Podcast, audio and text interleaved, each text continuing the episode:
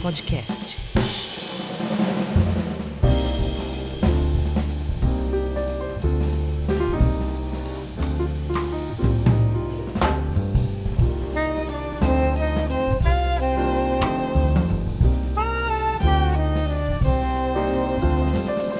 Boa noite, amigos e amigas do podcast A Sagrada Família. Esta noite trouxemos a professora e pesquisadora Lia Urbini para conversar conosco. A professora Lia Urbini, ela tem mestrado em Sociologia Política pela Federal de Santa Catarina. Ela também se formou e licenciou em Sociais pela USP e hoje ela atua na editora Expressão Popular. Né? É, Bem-vinda, professora. Obrigada, Daniel. Estou bem feliz com a participação. A gente que te agradece. É, vou começar é meio de praxe. é, Nós come, é, começamos perguntando um pouco. Fala para nós da sua trajetória acadêmica. né? Como é que foi seu caminho? O que, que você pesquisou, está pesquisando? Uhum. Pode ser? Pode, opa. É, bom, acho que posso começar com esse tempo da USP, né, que foi a graduação, bacharelado, licenciatura. é, eu acabei fazendo em nove anos, que é quase aquele tempo limite, né? E acho que tem muito a ver com o significado do que que era, né? A graduação, por exemplo, né, eu entrei em 2003, é, tinha acabado de começar o Enem, né? Nem, nem acabou aproveitando no meu caso, porque era primeiras fórmulas lá, ainda tinha um filtro bem, bem grande, mas, mas eu entrei na leva do, do, de uma reestruturação ali da USP que, que foi bem marcante, assim, é, inclusive eu conheci o curso de Ciências Sociais com a sua entrevistadora, a sua entrevistada passada, Marcela, é, a gente se conheceu num metrô na Zona Norte, e aí a gente conversando, eu vi que ela tinha o capital debaixo do braço, falei, olha, vou puxar assunto com essa moça no metrô.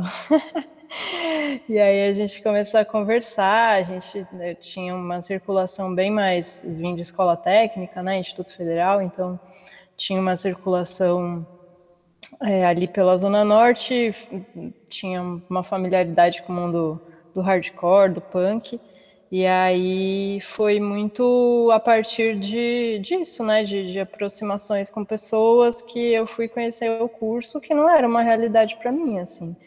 E aí, sabendo, né, que existia um curso que se lia sobre política, eu falei, ah, vou, vou ver qual é. Mas tinha conhecido nas aulas greve, por exemplo, eu lembro de uma aula greve que tinha o Antônio Cândido falando na escada do Teatro Municipal, assim, que foi um, um quase que um- uma enganação, né? Porque assim, eu achei que a vida ia ser tipo aquilo, assim. E aí, quando eu entrei na faculdade, tinha, continua tendo greve, ainda bem, né? Mas assim, é, em termos de é, conhecimento aberto, assim, de atividades mais públicas, assim, foi sendo um pouco diferente, né? E, e aí o que eu senti em muitas passagens, assim, de, da, nas ciências sociais nem tanto, mas eu fiz muita matéria na história e na filosofia e ouvi de vários professores da filosofia é, que não era compatível trabalhar e estudar, sabe? E mesmo essa coisa de, de ter demorado para me formar, porque eu fui pegando matérias que eu gostava, fui tendo alguma experiência, né, de, pô, já que estou aqui na faculdade, vou aproveitar para conhecer um conjunto de coisas, né? Mas era isso, em a maior parte do, do tempo eu trabalhava oito horas por dia e depois chegava à noite e ia fazer os cursos da noite, né? Então tinha toda uma limitação ali de, de como você faz, né? Um curso com, com essa demanda de leitura e tudo, né? E tinha muito professor que, que de fato frisava isso, assim, de temos aqui uma expectativa para alunos que trabalham e outra para que não trabalham. E acho que tenho muita, muito, muita felicidade, assim, de ter conseguido ter aulas ótimas e hoje em dia vejo que foi uma formação bem sólida, mas ainda tinha muito presente um estereótipo, sabe? De, ah, esse é, essa é uma aluna que está é, com bolsa trabalho. Eu lembro que eu, só, eu não consegui iniciação científica é, por três professores porque eu tinha reprovação em estatística. E eu tive reprovação em estatística, era nerd, mas a, a, estatística especificamente eu repeti porque a minha família não tinha cartão de crédito. e aí é, tinha um raio de um programa que você tinha que fazer vários exercícios na, lá na faculdade de matemática que não tinha versão gratuita. Depois eles acharam um programa com versão gratuita na segunda vez que eu fiz estatística, mas na primeira não tinha. E aí você só podia ter o, o software rodando no, no computador da própria faculdade, né? Só que como eu trabalhava de dia e o laboratório não abria de fim de semana, é, eu não tinha como usar o laboratório, né? É, e aí quando eu vi, era isso. Eu fiquei pensando, ah, mas imagina, essas, essas contas aí né, no, no, programa são uma parte da vida do mundo da estatística, né? Eu vou lá levar minha calculadora científica e vou me virar com o resto. Aí, ledo engano e tal, a coisa foi piorando, reprovei, e aí começou, assim, o, a avalanche de, de nãos, assim, que foi isso. Basicamente, só consegui é, bolsas de assistência social, não bolsas acadêmicas, né? Então isso já foi bem curioso. Mas segui ali a vida e fui trabalhar com teatro e, e política, né? Então foi um, um tanto da minha graduação foi dividindo, né? Estudando coisas sobre indústria cultural, sobre, enfim, é, pensadores alemães e tal, e, e em paralelo trabalhando com teatro. E aí, quando, quando eu saí da USP, demorou um pouco, assim, ainda terminei as coisas e fui dar aula no Estado, né? Então, no Estado, cursinho comunitário, cursinho comercial mesmo, e fiquei um tempo lecionando e fui também de uma leva de professores que é, passou pelo, pelo projeto piloto da escola de tempo integral, né? que, enfim, foi na época que, que eu lecionei no estado, eram 12 escolas no estado, e em alguns anos foi crescendo exponencialmente, né, de 12 para 40, de 40 para 200, e hoje em dia é o modelo que está aí no Brasil inteiro, em muitos por cento da rede, né? Eu lembro que quando eu terminei o, o mestrado, que aí eu fui fazer um mestrado sobre esse processo da escola de tempo integral, é, tinha 13% da rede. E isso só foi aumentando conforme eu ia acompanhando depois de ter terminado o mestrado. Né? Mas, enfim, fiz né, esse, esse percurso na docência, gostei muito, mas também foi bem complicada essa relação né, de trabalho, de, de precarização, assim, tanto o espaço da sociologia dentro da grade, né, é, para fazer, para compor a carga de 10 horas, por exemplo, eu acabei precisando fazer, pegar duas escolas, é, imagina, com 10 horas e não, não completava 10 horas numa escola, né, e, enfim, isso me estimulou ver, né, o processo todo de de desrespeito de consulta da comunidade, de uma oficialização de uma segregação de alunos na época é, foi muito patente assim. Vinha um pessoal da secretaria de educação com terno e mostrava um PowerPoint safado que sabe você olhava e falava gente isso aí é a Finlândia não é aqui não sei o quê e falavam, ai, olha, essa escola vai ser assim, você vai ganhar 70% de, de gratificação, né? E aí esse 70% de gratificação já todo mundo que não estava convencido por outras coisas se convencia pelo, pelo bônus, né? Pelo adicional de você ser da escola integral. É, e aí eu e uns poucos colegas que a gente não concordou, a gente foi chutado para a noite, depois foi chutado para outra escola. E, enfim, e aos poucos, conforme o modelo foi crescendo, isso foi encurralando né, os professores que não aderiam ao modelo. Na época que a gente não aderiu, e tinha uma série de coisas que eram muito. Como a gente deu a. Sei lá, não é sorte, né? Mas a, a gente pegou esse processo no começo, a gente viu aquilo tudo se desenhar muito embrionariamente, assim. Então, é, tinha desde. É, essa coisa né, de, de, um tipo de desinformação ou informações bem parciais na apresentação da proposta da escola integral para os pro professores, é, e também um, um processo de, de convencimento das famílias bem perverso, porque não se jogava a, a real né, nesse sentido de, olha, se o seu aluno é, do ensino médio precisa trabalhar, ele vai ter que andar mais para achar uma escola que não seja integral, porque essa aqui, que é a mais próxima da escola dele, vai virar integral, então ele nem vai poder estudar nessa, né? Enfim, claro que a, a educação de tempo integral, isso que já encaminhando aqui para a ideia do que foi o mestrado e a minha pesquisa que foi né, se desenvolvendo, teve muito a ver com isso, assim, da, da perspectiva de professora, eu fui acompanhando, né, esse processo acontecer, se, é, se expandir, e, e, eu vi muitos dos professores que não concordavam, só sendo tomados como resistentes à modernização, e, ah, professor não quer saber de, de nada que, né, qual é o seu problema, por que, que vocês criticam tudo, é, e era esse nível de, né, de, de relação completamente autoritário e tal. E foi muito curioso, porque eu apresentei, eu submeti, uma hora eu falei assim, ai, não vai ter como conciliar, eu tinha um estágio probatório que demorava três anos, né, para autorizar você poder sair para o mestrado, eu não tinha três anos ainda de docência. Aí eu falei, ah, eu vou pedir exoneração e vou, vou tocar é, um pouco dessa luta pela pesquisa, né? Então, é, fui fazer o mestrado lá em Florianópolis, e aí num grupo de pesquisa que é bem curioso, é, ele é bem pouco conhecido, mas é o, um grupo que estuda é, núcleo de estudos sociopolíticos do sistema financeiro.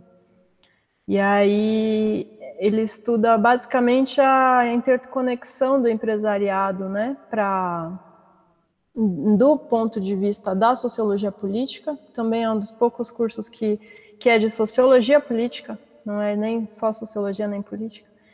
É, e aí eles analisam, né, em geral, a maior parte da galera acaba estudando Banco Central, a atuação da, do empresariado em determinadas associações.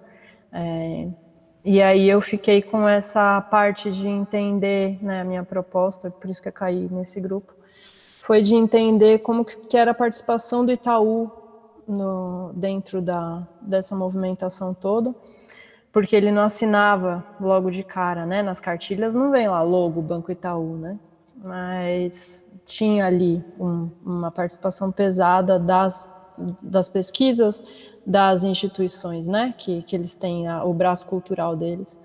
É, seja na parte de elaboração de material didático, formação de professores, aí tinha uma série de, de de pontos em que eles estavam presentes. Só que vinha só com o nome de iniciativa do governo do estado, né? E aí, para a gente que foi esse grupo cobaia, inclusive vinham os, os, as pessoas do, do, do Itaú, né, desse braço cultural, de terno, vindo para a escola e conversando, porque estava na implementação, né?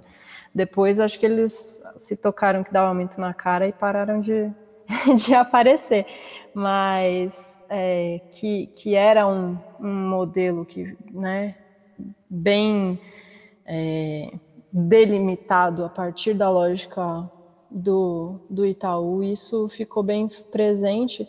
E aí o que me instigou foi isso, né? Tentar entender é, as. A demanda por educação integral é uma demanda popular, né? por excelência, assim, a gente, ao mesmo tempo, como trabalhador, né, sempre buscou ter uma jornada de oito horas de verdade, depois uma jornada, inclusive, menor, Mas como isso não é uma realidade para a maior parte das pessoas, principalmente em quem vive em cidade grande, que além das oito horas sempre tem pressão pela hora extra, tem o tempo de deslocamento. Então, a educação integral, em parte pela qualidade da educação, claro, mas em parte pela, pela concepção de que não, não vamos trabalhar menos, então vamos passar o dia inteiro né, nas, nossos serviços, então a gente precisa de um espaço que as crianças, os adolescentes fiquem é, em tempo integral, né? E, e aí o que eu fui estudar foi justo isso, assim, tentar entender como que uma demanda que foi originalmente popular, que no começo do século foi basicamente tocada pelos anarquistas, é, como isso foi se desdobrando é, em, em, um dado momento coexistiu, né, um tanto de escolas anarquistas com escolas integralistas, as duas é, propondo é, de alguma maneira compensar, seja incluir né, os, os, vários alunos que não tinham espaço, é, nos tipos de formação, inclusive, não só de ler matemática, mas é, uma formação até com, com né, formação de ofícios e tal, mas a, a depend, né, claro, a, a, história da escola de, de tempo integral dos integralistas é todo um universo muito complexo,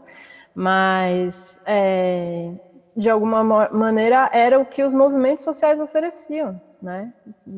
A gente gosta ou não, mas é, e depois, enfim, outras é, outros processos foram acontecendo e isso foi, né, seja com Mário de Andrade, com as, os projetos dele de, de escola parque, outras, outros desenhos, né, de como entender que isso é uma demanda, a gente precisa atendê-la, mas de que maneira, né?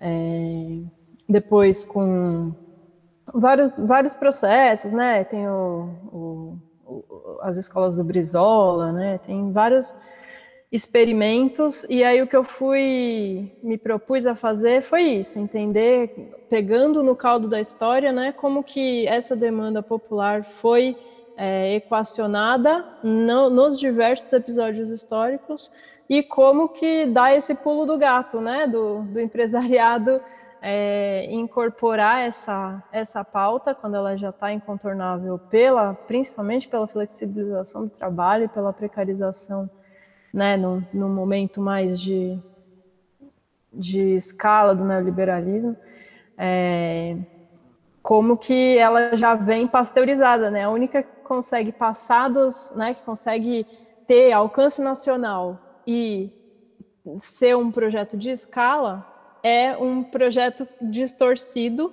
a ponto de, né, de, de parecer ser o protagonismo do Estado, é, várias, em vários pontos, não ter negociação de como elaborar um material didático, como propor a questão do currículo, e aí tudo isso depois vai se é, articular lindamente com os, as próximas cooptações, né, que tem a ver com a BNCC e todos esses processos de é, adaptação do currículo, que a princípio fala, né, a, a justificativa é estamos fazendo de acordo com é, o interesse dos alunos, os alunos serão protagonistas, mesmo essa palavra protagonista, né, é um monte de é, aprendizados que o empresariado, junto com o governo capacho de, de empresário, que que foi modalizando, vendo o que que dali não era mais, não dava mais para fazer ouvido moco, né? Tipo, ah, a gente tem que ouvir mesmo, mas como é que a gente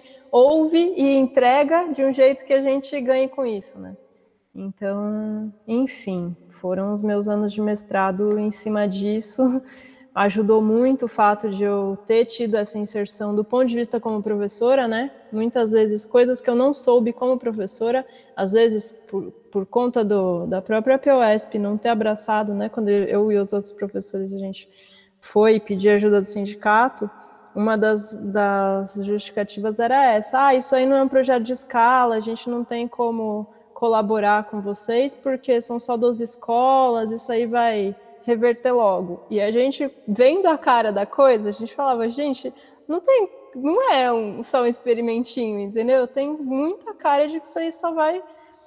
E assim, mesmo que não fosse, né? Você é um trabalhador sindicalizado, você vai lá procurar a, né, o respaldo e, e bate com a cara na porta, é um pouco complicado, né?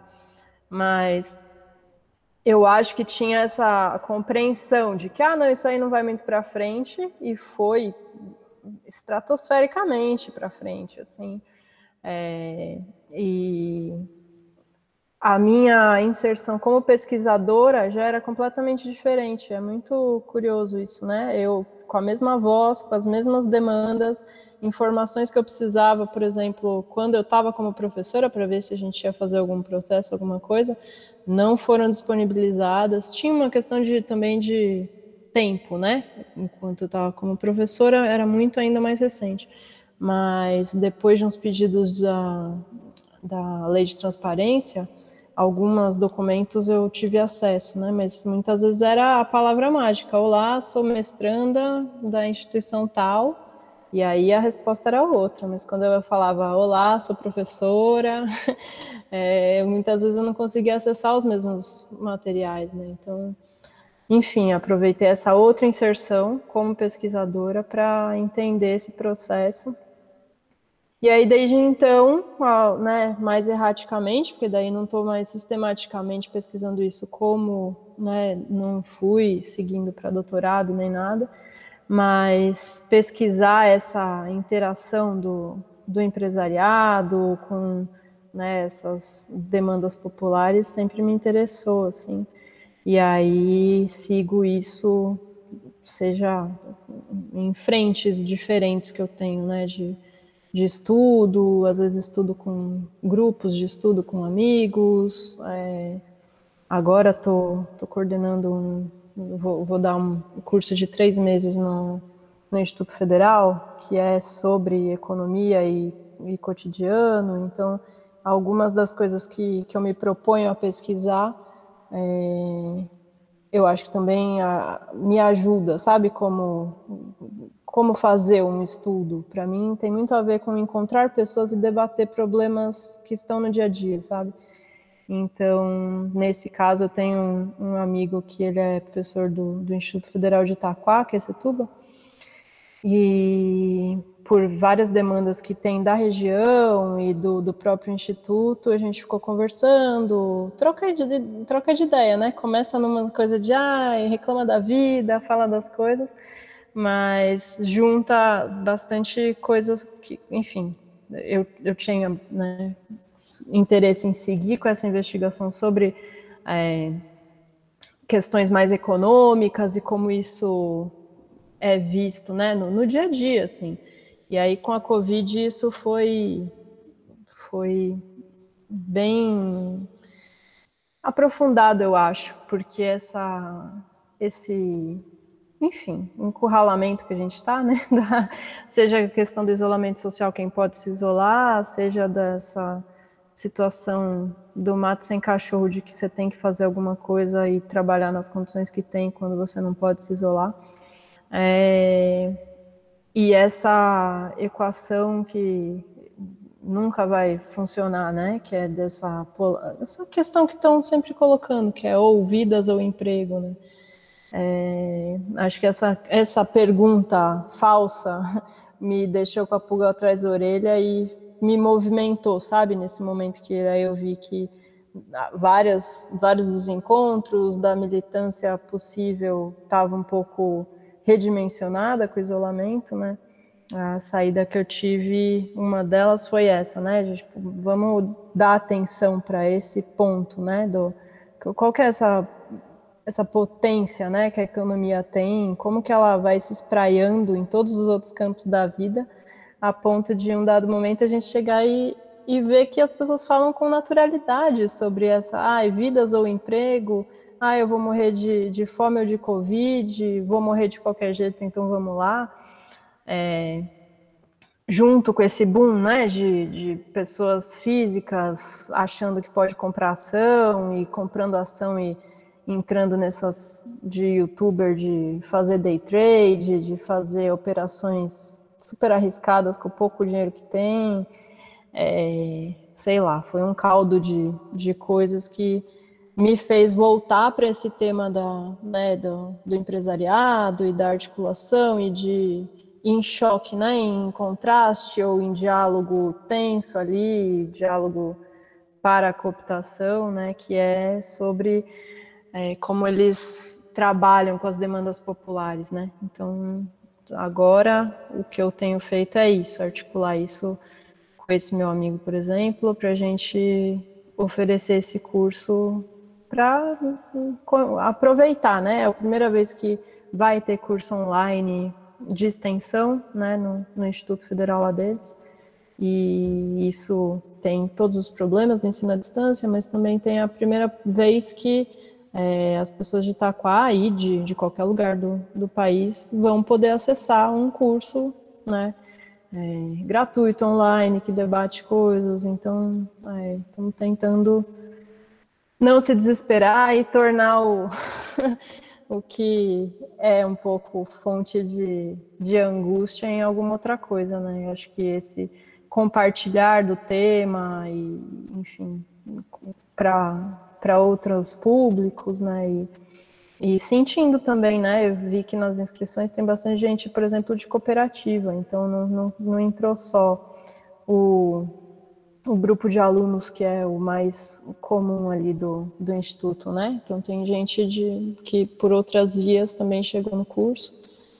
E aí acho que é um, uma forma de seguir pesquisando, de seguir se motivando a estudar. É, então, acho que se fosse, não fui nada sintética, né? Mas, assim, pensando em termos de, de linhas de investigação, acho que essa é uma linha importante das coisas que eu, que eu estudo, e é isso. Passa por instituições às vezes, né?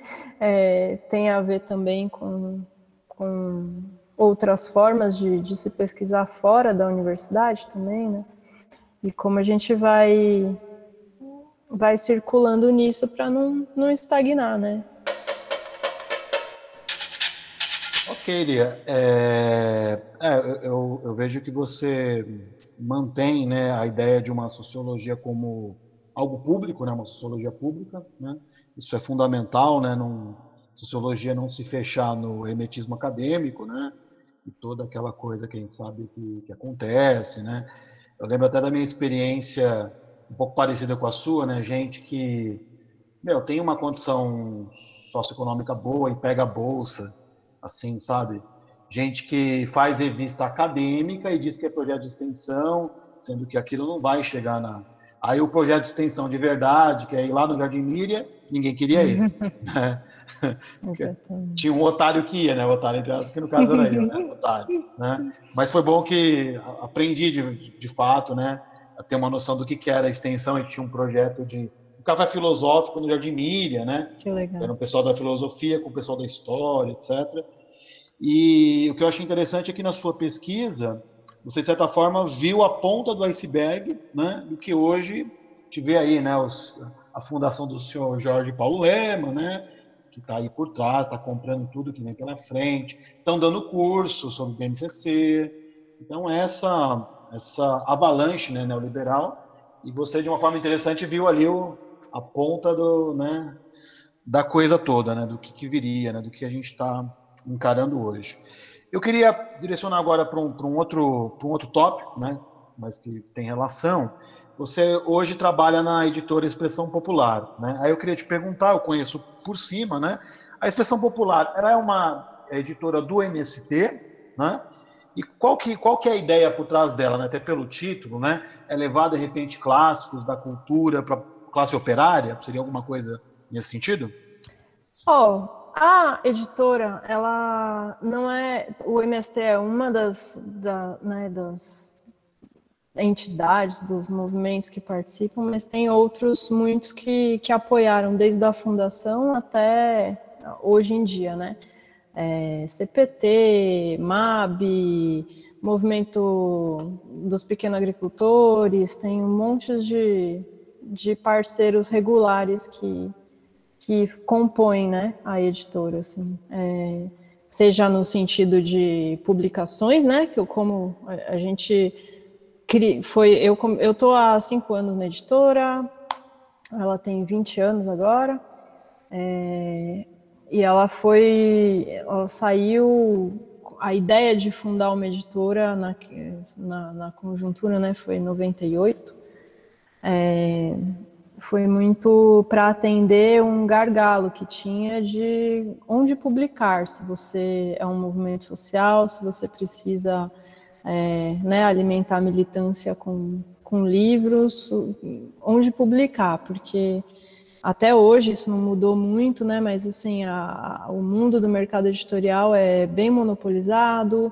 é, as formas de autopublicação ou de publicação amadoras elas são muito. É, é possível se fazer, né? É, mas, assim, em termos até de, de custo de papel, de, de trabalho, noções, né, de, por exemplo, de diagramação e tudo, é, isso faz com que tenha ou uma produção muito amadora mesmo, né? Às vezes você quer fazer uma cartilha, ah, formação para sei lá, sobre é, triagem de material descartável ou orientações para professores de educação no campo, né? Tem uma série de materiais que não circula, não é produzido na, no, no meio editorial, não vale a pena no sentido econômico, né? São demandas é, que são consideradas, a princípio, se você submete essas, é considerado uma demanda pequena, então não, não vale a pena comercialmente. É, e aí, se você não vai pela via da, né, de, de ter um trabalho editorial de qualidade é, em cima dos livros, acaba ficando aquele material que até é, é, triste, né? Você vê um material que você tem um assunto bom, que você quer, muitas vezes fazer trabalho de formação, e, e vai fazer com material com, com erro, com material feio, né, com material caro, porque daí no fim acaba imprimindo com uma condição né, de. acaba fazendo uma gráfica com um preço que não era, não precisava ser se tivesse uma escala maior. Então, por uma série de, de problemas, assim, é, em 98, um grupo de né, de pessoas de vários movimentos acabou sentando e a, desenhando né, essa proposta do, do que seria a editora. E aí, ao longo do, do, do tempo, ela foi né, cada vez mais, conforme foi ganhando força e né, experiência também, foi aumentando, né? Então, a, a ideia da, da editora é essa, ao tempo que eu tô lá, por exemplo, a gente já viu bastante transformação, né? Dentro é uma editora considerada não é tão pequena, tem editoras que são editoras de uma pessoa só, né? Tipo aquela o, a, os homens banda que o homem faz tudo, assim, ou a mulher banda, né? Mas é, várias editoras são assim, com uma duas pessoas, né? A gente é considerado uma, uma editora média no sentido de, de faturamento e de é, catálogo, né?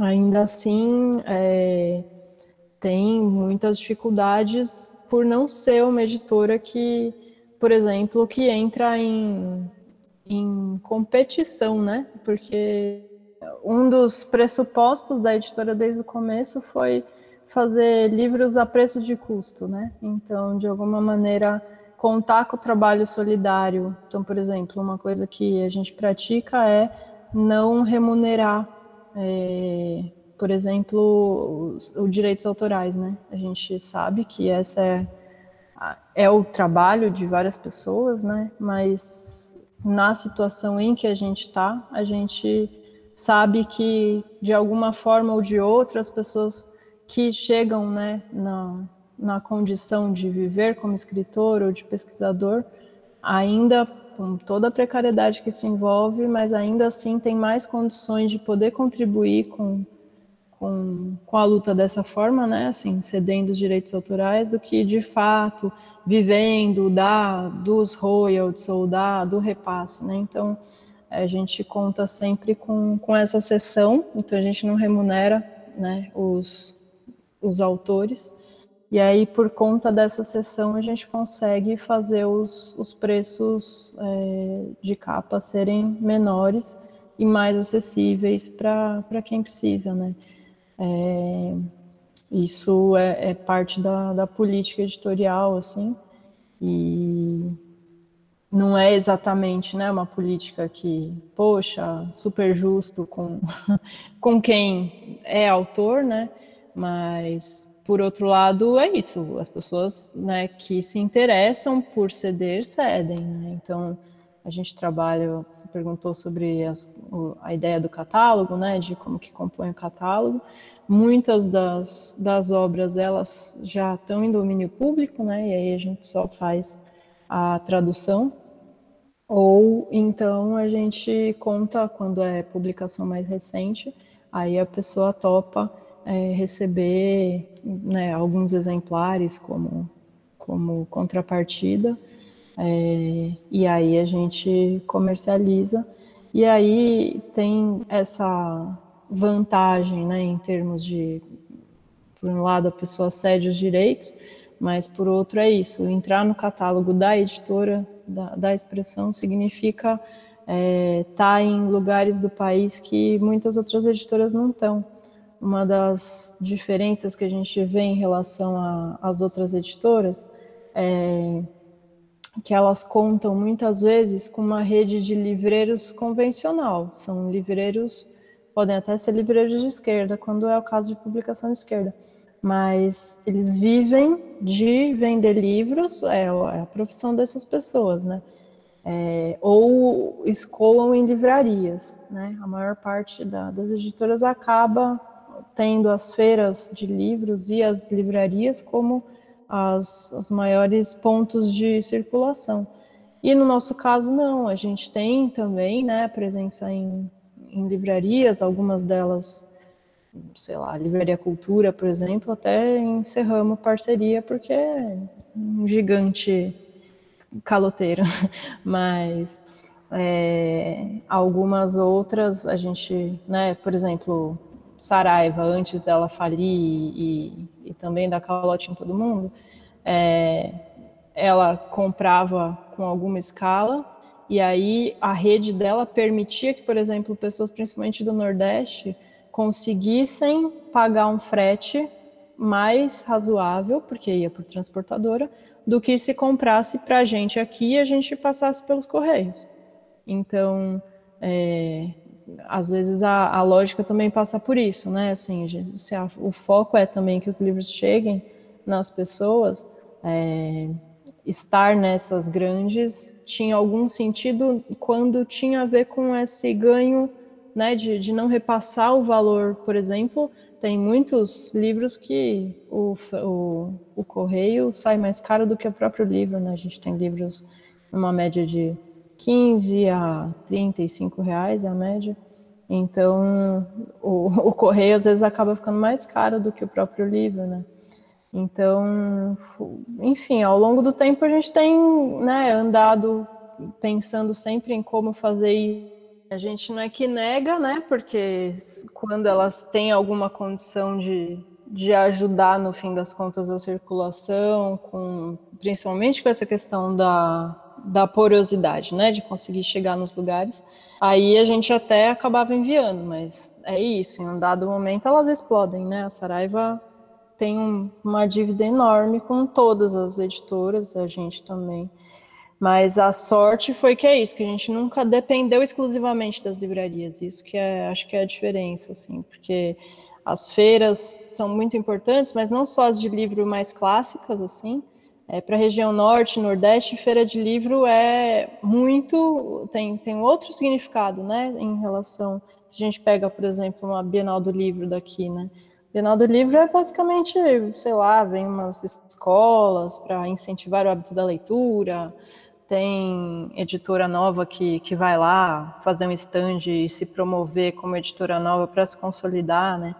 Mas é, em outras regiões, muitas vezes a feira é o que a gente entende como feira, é o lugar em que você vai encontrar os produtos. E é, quando não é feira é, convocada por universidade, né, que é o, um espaço mais conhecido, mas tem a Panamazônica, por exemplo, é uma das maiores vendas que a gente tem do ano. E, e vem gente, é isso, às vezes três dias de viagem para você chegar na Panamazônica para você pegar o seu livro. Né? Então, essa coisa de ser um, uma editora que tenta chegar em todos os espaços do Brasil, pensando que né, a maior parte do nosso material é, seja com clássicos, seja com produção né, mais contemporânea, mas que visa movimento social, que visa é, formação né, de, da militância, é, isso para a gente faz diferença, né? A gente não pode se restringir ao público universitário e nem ao público que consegue chegar na livraria. Tem cidades inteiras, né, que é representante comercial nosso, que, que que é a pessoa, é a referência da cidade, e ela tem os livros na garagem dela, e a pessoa manda um zap e fala: Você tem esse livro? E aí né, o representante fala: Pô, se é da expressão popular, eu tenho. Se não é, aí às vezes a pessoa comercializa outros livros também, né? Mas muitas vezes, para muitas cidades pequenas, a gente é a única referência de, de livro que chega. Então, é, quando aconteceu essa quebra, né, muita gente ficou, dependendo do, da combinação que a pessoa tinha, de onde vendia, essa dívida bateu a ponto de quebrar editoras, né? Mas no nosso caso a gente tem outras, outros canais, né? Então, por um lado, isso é nossa fortaleza também, porque conta com gente em espaços outros, né? Que, que não são disputados pelo, por muita editora que que funciona mais tradicionalmente, né? E aí acho que isso em termos de funcionamento, né? Acho que dá um panorama legal da editora. É, da questão dos objetivos tem muito a ver com isso, de acessibilidade, né? Então a questão do, do, do valor do livro, do preço do livro, né? A gente faz três anos que a gente criou, por exemplo, o Clube do Livro. É, a TAG e outros clubes do livro, né? São é, já tinham alguma preponderância, assim, né? Mas a gente foi por uma via, até onde eu conheço, é o único clube do livro que tem essa perspectiva, em primeiro lugar, não tanto da inedicidade, da, da força do curador, do título, é, do apelo ao, ao, exclusivo, né? Então o, o, o, assinante recebe antes de todo mundo. Tem umas coisas que os círculos literários contemporâneos têm né, valorizado, que, que enfim a gente tem uma curadoria obviamente tudo, mas nosso foco é nisso. Assim, quando a gente viu que tinha uma possibilidade de levantar um valor é, contínuo, né? Todo mês a pessoa se, né, se vincular a gente e, e, pagar, por exemplo, mensalmente, a gente viu nessa possibilidade, por exemplo, que como as assinaturas elas são padrão, né? Então, assim, é R$ reais a assinatura militante, depois tem outros dois valores que aí você recebe, em vez de um, recebe dois livros, ou dois livros e um apoio solidário. É, mas esse valor é fixo se você é daqui de São Paulo e pede da rua de trás da editora, ou se você é do Acre. Então, é, no conjunto da, né, da, da, política do Clube do Livro Nossa, isso fez com que os fretes se é, articulassem de forma diferente e a gente conseguisse que, periodicamente, determinados livros que são, né, a gente tem um lançamento por mês que a gente acha que é o ah, esse aqui é para militância, isso aqui não tem como não ter. Aí a gente reserva para o clube e aí a pessoa paga 35 reais e recebe na sua casa no Acre ou aqui no centro de São Paulo. Então é uma forma de é, aproveitar essa, a gente pode até chamar de moda, né? não tem problema, mas de se as pessoas estão achando que o, né, é uma saída, essa coisa de receber por mês um título que não foi você que escolheu lá na prateleira, é, que isso joga a nosso favor, né? Então, é, para a gente foi muito bom poder atender essa demanda. Então, tem, por exemplo, bibliotecas de sindicatos, é, de determinadas regiões que não, com a coisa do frete, não conseguiriam compor uma biblioteca e que assina o porque tem essa rede né, que, que viabiliza.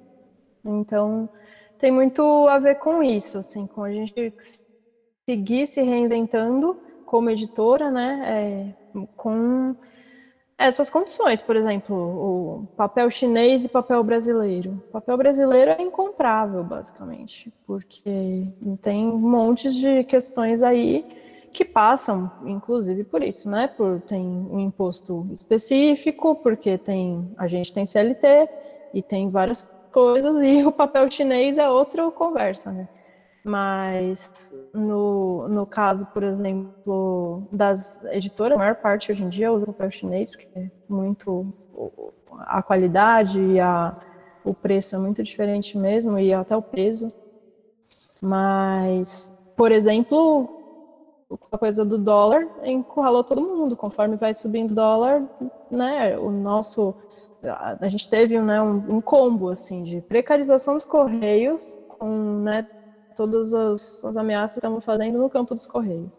É, o combo do dólar, que daí também deu uma prejudicada no, nos orçamentos, né? A gente teve que mantivemos o preço de capa, mas a custo de é, tirar de outros lugares, né? Porque fazendo títulos, né? Porque não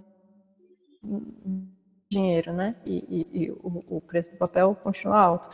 É, e Bom, e a questão né, do, da, da pandemia, a gente tem uma livraria né, junto com a editora, e ela responde bastante para muito do, do que a gente tem de, de entrada financeira, né? E a gente teve que fechar a livraria, e óbvio, né? Com certeza não, não deixaríamos aberta e não exporíamos ninguém, mas é, significa também, né? Como continuar publicando. Então, daí a gente abriu a frente dos e-books, a gente sabe quão, quão excludente é um e-book, né? A gente até tem, a gente brinca, né, que muitas vezes a pessoa chama de e-book um PDF, e aí quando ela vê que e-book é um arquivo específico que roda em um, né, um leitor específico, a pessoa nem sabe mexer nisso. Muitas pessoas, né? Isso não é uma. Né, é, é louco, a gente pensou em fazer um tutorial, estamos trabalhando nisso até, de, de fazer um tutorial explicando a diferença de um PDF de um e-book, porque a gente, inclusive, trabalha com essas duas versões. Tem muita editora que é né, achando, ai, não, como assim, por um PDF né, para vender? A gente põe lá, por exemplo, nos, vários PDFs nossos e põe um botão. Se quiser, baixa de graça. Se você quiser, você doa o quanto você pode doar. Né?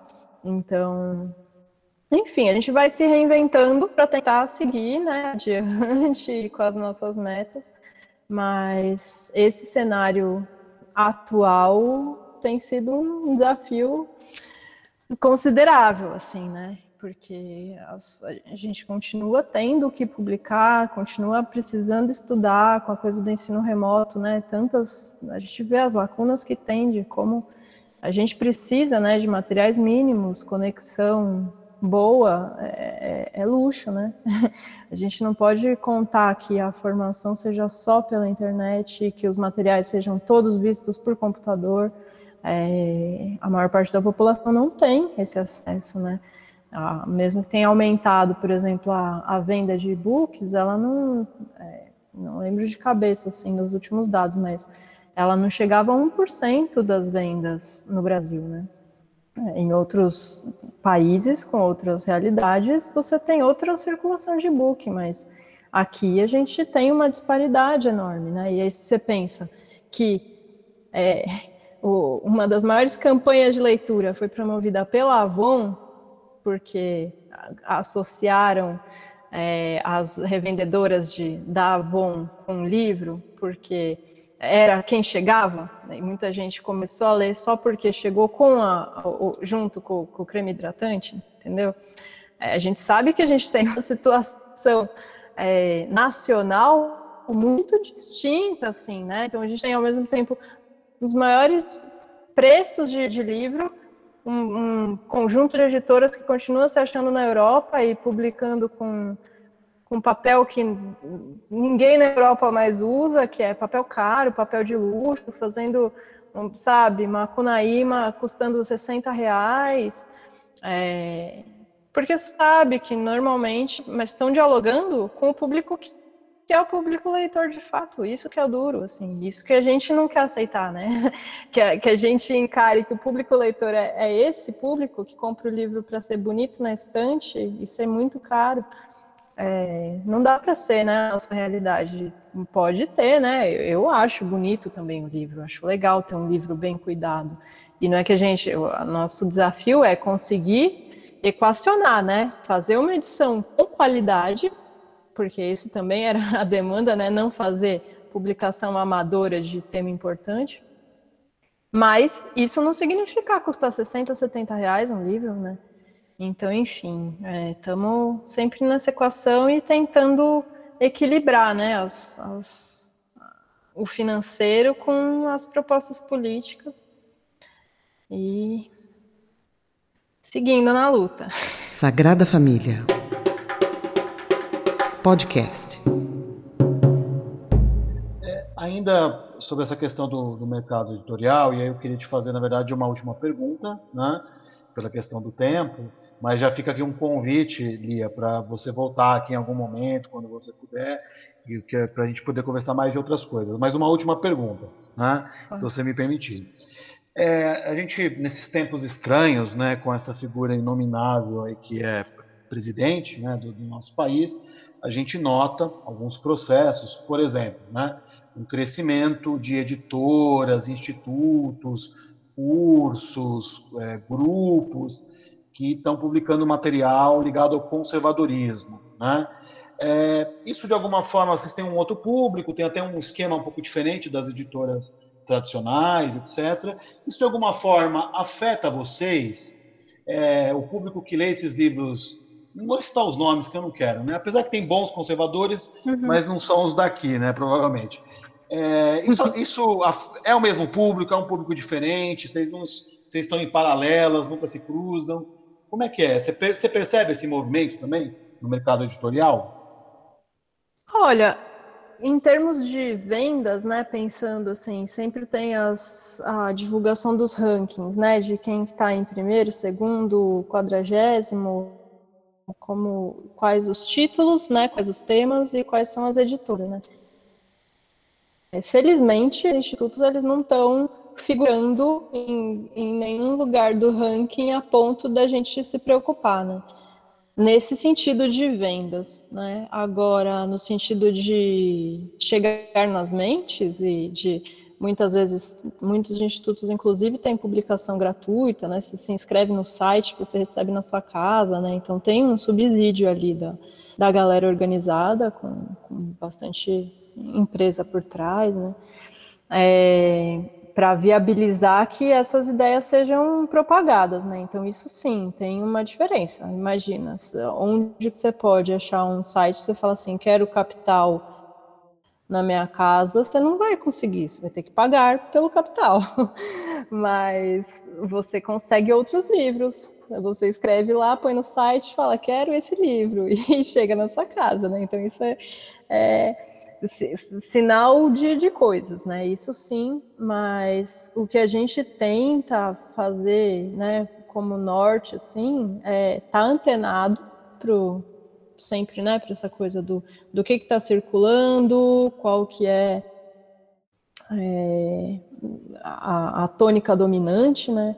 É, para a gente também não ficar para trás na batalha das ideias, né? Um lema que a gente usa na editora é justo isso, né? Porque que a leitura está dentro da batalha das ideias, né? E a, a estratégia da editora como para incidir nas lutas, né? Ela passa por isso, né? Você não pode virar e falar, sei lá, se tem um feminismo mais é, voltado para o liberal que está pautando determinadas coisas de um jeito que a gente pode não achar o, né? Enfim, tem várias é, diferenças em relação, por exemplo, ao feminismo popular, mas a gente fica antenado, a gente olha e fala, bom, é um campo né?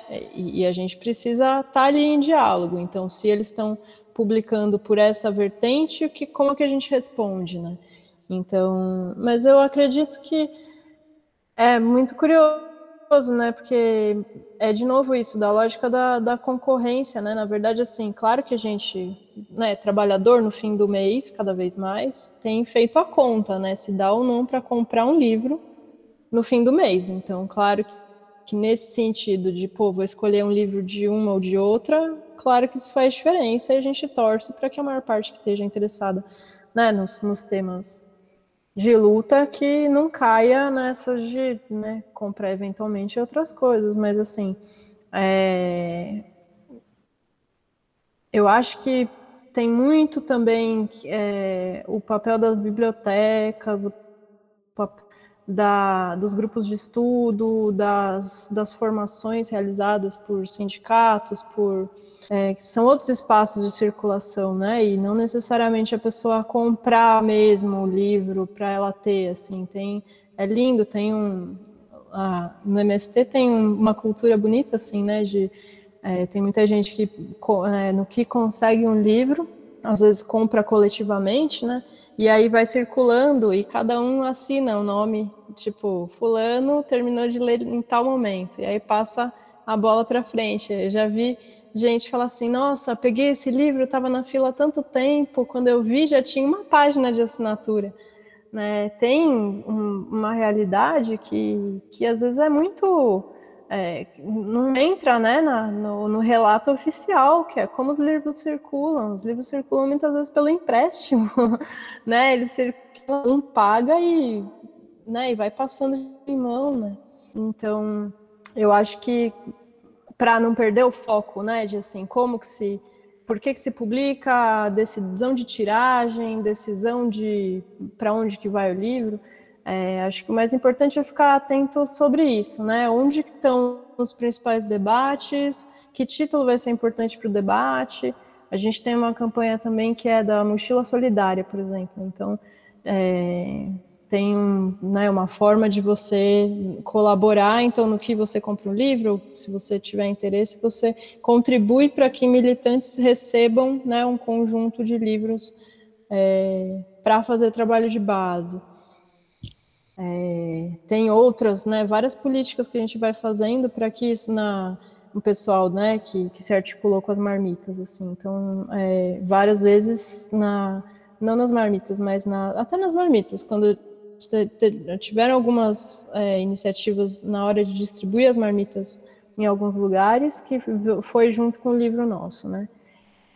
E, mas nas cestas básicas, principalmente, a gente foi colocando livros e e meio nessa compreensão, né, de, poxa, é carência de várias coisas e não é justo que a gente fique nessas, né, de, pô, então precisa de, de comida, vai pôr comida também, mas é, o livro também é necessidade primordial, né, então, assim, é, acho que, assim, pensando não só, né, não, é, não dá para ignorar o fator comercial, óbvio, a gente não não, não tem ninguém bancando por trás, além das, dos próprios movimentos, eles, é, de alguma maneira, né, o, a forma de contribuição é, é justo com isso, com cessão de direitos, com força física, com, com articulação, mas é, manter o foco nisso, né, em saber onde está o, o, o olho do furacão e tentar incidir nele nessa direção contrária, né, então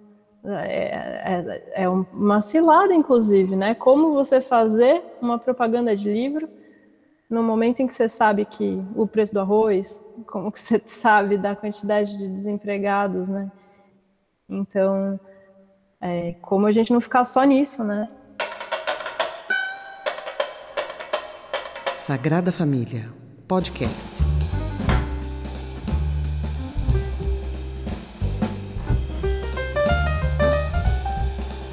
Lia, eu queria então te agradecer, muito obrigado mesmo por, por, essa conversa, né? Espero que a gente possa continuar em algum, em algum momento, né? Mas muito obrigado mesmo, né? Te agradecer aqui em nome do, do coletivo A Sagrada Família, né? Você vai ser sempre bem-vindo aqui para conversar com a gente. Muito obrigada, estou à disposição, querendo só me contatar. Beleza? Então, esse foi mais um podcast, a Sagrada Família. Obrigado aos nossos ouvintes, amigos e amigas, camaradas. Boa noite.